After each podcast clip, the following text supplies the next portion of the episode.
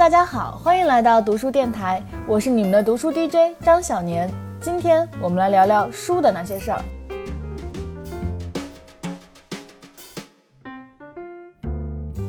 在每周五的这个板块里啊，我会为大家邀请到中信书店的图书选品编辑，来和大家分享一些关于选书买书的事情。那不知道有多少听众朋友和我一样，对图书选品编辑这个职业感到陌生。在和他们打交道之前，我也是只知道有图书编辑。后来他们给我科普，图书编辑其实也分好几个门类，比如像出版编辑，就是从源头上去负责一本书的出版；而选品编辑呢，是决定在一个书店里放什么书。然后选品编辑还会细分，有母婴类的、商业类的、文艺类的、社科类的啊什么的。那上次我去参观中信的选品编辑的办公室，每个人的工位上、工位旁都落着各种各样的厚厚的新书。我还看到一位做母婴品类的选品编辑的工位上有本新书，我印象特别深刻，叫做《最好的学区房是你家的书房》，书名非常的棒。那好了，废话不多说，让我们听一下今天我的中信选品编辑小伙伴给我发来了一段什么录音。大家好，我是中信书店的选书人之一申禅。我和我的团队小伙伴们每天最主要的工作就是与无数的图书打交道。每天我们会接收到来自两百多家图书公司或者是出版社发来的新书资讯。嗯，我们会从这些新书资讯中选择那些更适合中信书店品味和调性的书。让他们进入到我们的书店系统之内。当这些书正式上市之后呢，你就能在全国约百家中信书店嗯的展台或者是书架上看到它们。这次也非常高兴能够加入小年组织的这个读书音频节目，来和大家聊一聊图书、呃书店还有选品的一些事情。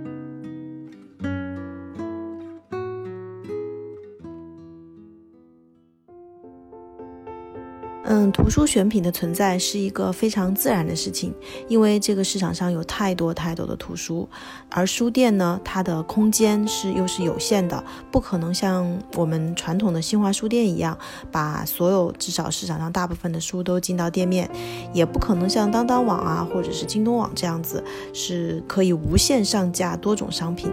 在书店有限的范围内，要提供给读者最大的这个阅读享受，只有通过选品这种。方式，所以其实你在进入一家书店的时候，你在展台上随便看见的某一本书，可能你以为它只是随机出现在那里的，但其实那本书可能是我们在从十本或者是二十本中唯一选出来一本书，进入到了书店，它才会停留在那个展台上。所以经常是读者的一秒钟，可能就是我们的一分钟。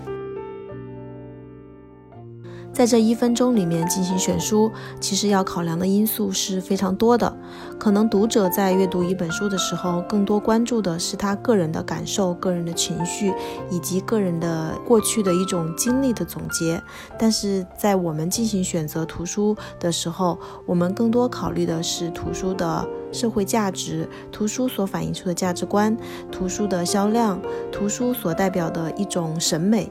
在综合考虑各种因素的时候呢，其实我们要特别特别关注的是它的销量。毕竟我们是一家书店，我们作为书店要传播知识、传播价值，但同时书店也是一种市场行为。我们选择进书店的每一本书，我们希望它兼具销量与品质。于是有意思的事情就在选品的这个过程中发生了。我有的时候会把这个选书的过程看成是选股票，其实也挺刺激的。选定一本书的时候，就会提前预估它未来的销量会怎么样。有时候呢，选书也像去做星探。嗯，在众多图书中发现了明星图书，这个图书可能在未来就会变成一本畅销书，或者它没有变成畅销书，但是在某个非常小众的领域收获了非常忠实的读者。有时候呢，也像是在玩拼图游戏。就是其实书它涉及很多很多的知识，但是你永远不知道你下面碰到的一本书是能填补你的哪一块知识的空缺。那么在不断的发现新书、不断的审阅新书资料的时候，我们就是在不断的往自己的知识图谱上填补缺少的那一块儿。呃，有的时候选书吧，也像是在做这个数据分析师，因为需要考虑到销量，所以我们很关心在过去的一段时间内，某一类图书或者是某一些图书它的销售比较好，从而希望能够预估到未来的图书销售趋势。因此呢，我们就需要经常揣测某一类书籍所代表的某一种文化，以及他们在社会上究竟引起了怎样的反响。我们还会追踪社会热点，当某一个社会热点引起全民关注的时候，那么与此相关的图书就可能更容易走进读者的视线中。最典型的例子吧，就是这次疫情，当全国人民都开始关注疫情的进展的时候呢？嗯，一些关于疫情的图书也开始大热起来。就比如年初的时候，中信出版社曾经出版的那本《瘟疫与人》就被很多图书新媒体广为传播。还有重庆大学出版社的那本《我们为什么还没有死掉》也是一样的，就是因为这次疫情引起了很多人的关注。那么在接下来三月份的时候呢，一样是这个话题的延续。社科文献出版社出版了一本书，叫《致命流感百年治疗史》。这本书你现在还能在一些图书的推荐榜中看到。嗯，然后到现在疫情的第五个月，中信出版社又出版了一本新的关于讲疫情的书，叫《人类大瘟疫：一个世纪以来的全球性流行病》。那么这些书之所以能够走到更广泛的读者面前，也就是因为这个疫情引起了全民的关注。像这种与社会热点密切相关的图书，是绝对不会逃过我们选品的眼睛的。一般的话呢，我们会将同一个作者的书进行一些归纳，或者是将不同作者写的同一主题的书做成一个书单。对同一主题的多种图书呢，我们还会把它分解成不同的角度。在很多时候，或者说在大多数时候吧，我们可能不完全是一名读者，我们更多的是要从一个第三方的视角，甚至是一种上帝视角来看待图书以及图书市场。从这个市场的角度再来反观图书。每当遇到很多有意思的新书的时候，我们小团队会进行一些讨论。在讨论中呢，我们有时候也会吐槽那些品质比较差一点的图书出版商。呃，遇到特别新颖的主题的时候，也会像其他读者一样，非常呃激动的欢呼，或者甚至写点什么东西。嗯，但是从工作的角度来说呢，我们会把书进行一些非常细致的分解。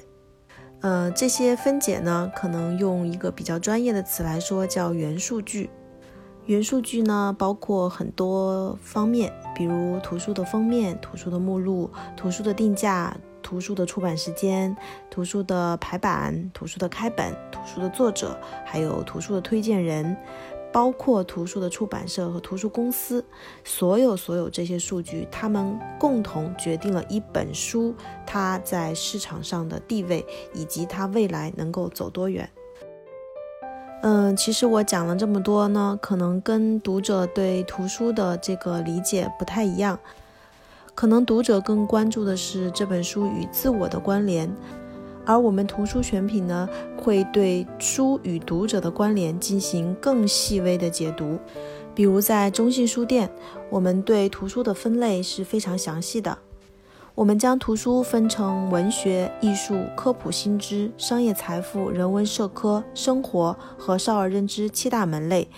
呃，除了这七大门类之外呢，我们还引进了一些原版图书。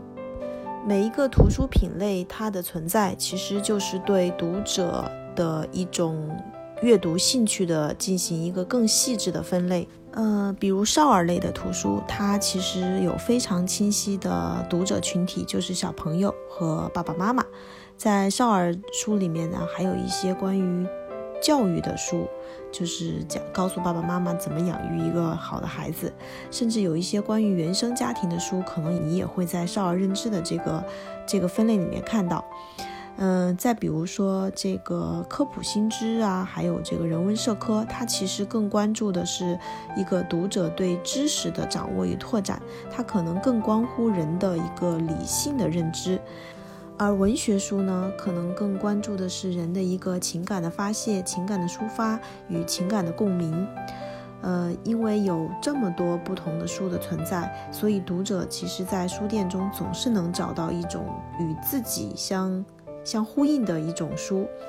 那么从这个角度来说的话，书店呢，它其实是作为一种各种价值观的一种集散地。那么我们在这个集散地中工作，也其实承担着一定的社会责任。我们非常希望进到书店的读者，当他处于情绪低迷的时候，他可能发现的正好是一本能够帮助他摆脱情绪的书；而当他走进书店的时候，正是渴望得到某种知识，或者是对人生的某一个阶段产生疑惑的时候，他正好能够遇到解决他这个疑惑的一本书。那么这样就实现了我们选品的最大意义。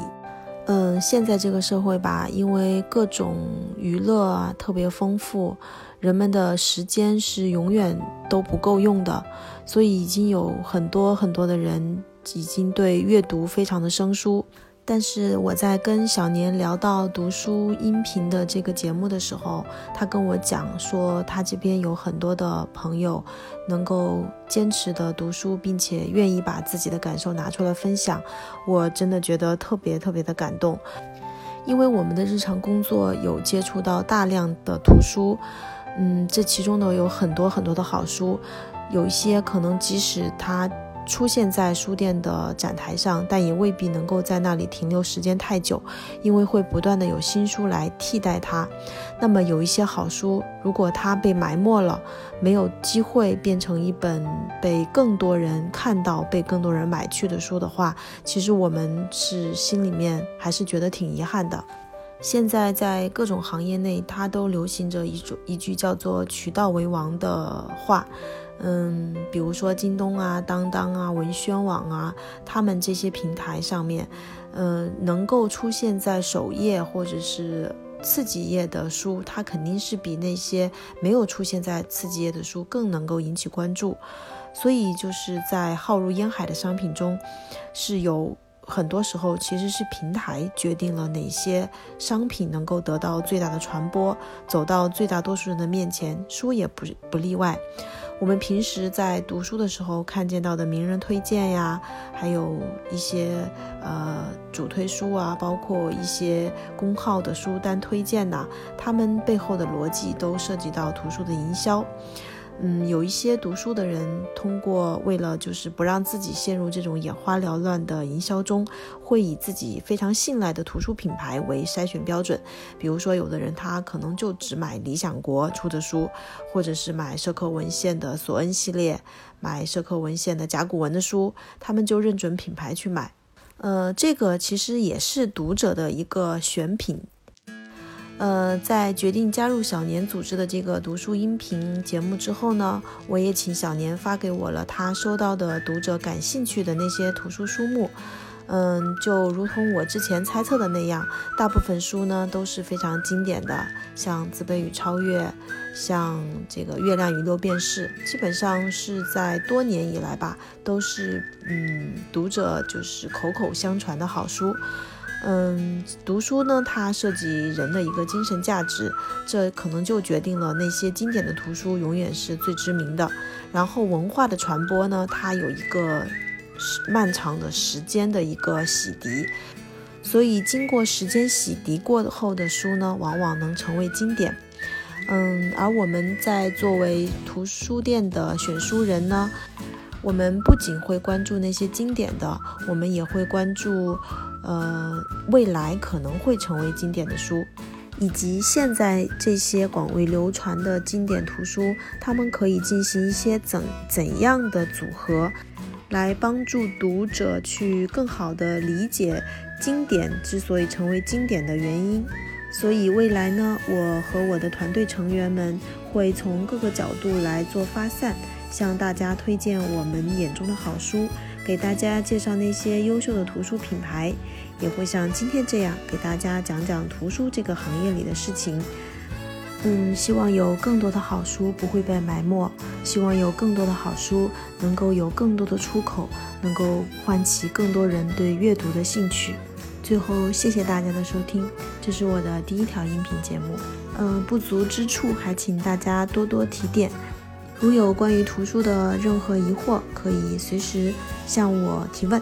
谢谢大家。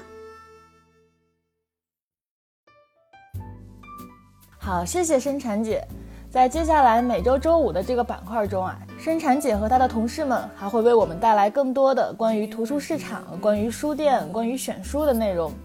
那像今天介绍的这些内容，真的是为我带来了很多很多的新知。我就从来没有想到过，在我们看来习以为常的一家书店里面，里面放的书居然有这么多的门道。但最让我感动的是，我作为一个普通听众。呃，刚刚听到生产姐给我们一点一点的介绍自己的职业的时候，她的描述里边的那份骄傲啊，那份坚定啊，那份成就感和价值感，甚至让人听了都有点羡慕她。我觉得我好难在一个人介绍自己所从事的职业的时候听到这种东西。不知道耳机外的你是从事什么工作的？你在介绍起自己的职业的时候，是不是也有生产姐的这份骄傲呢？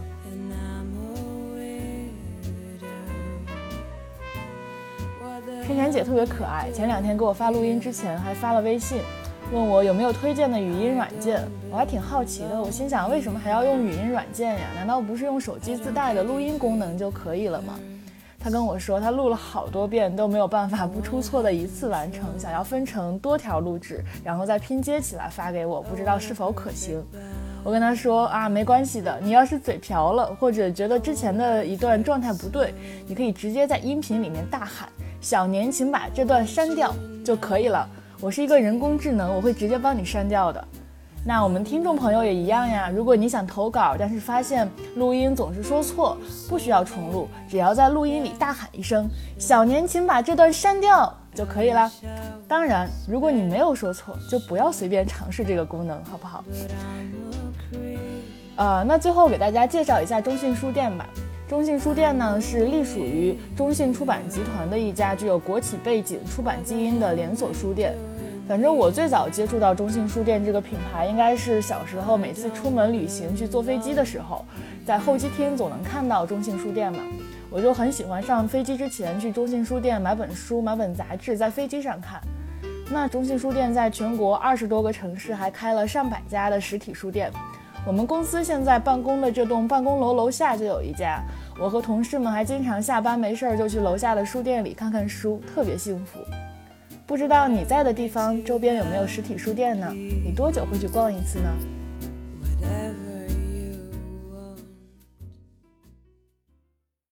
好了，以上就是今天读书电台的全部内容。我是你们的读书 DJ 张小年，我们下周再见吧。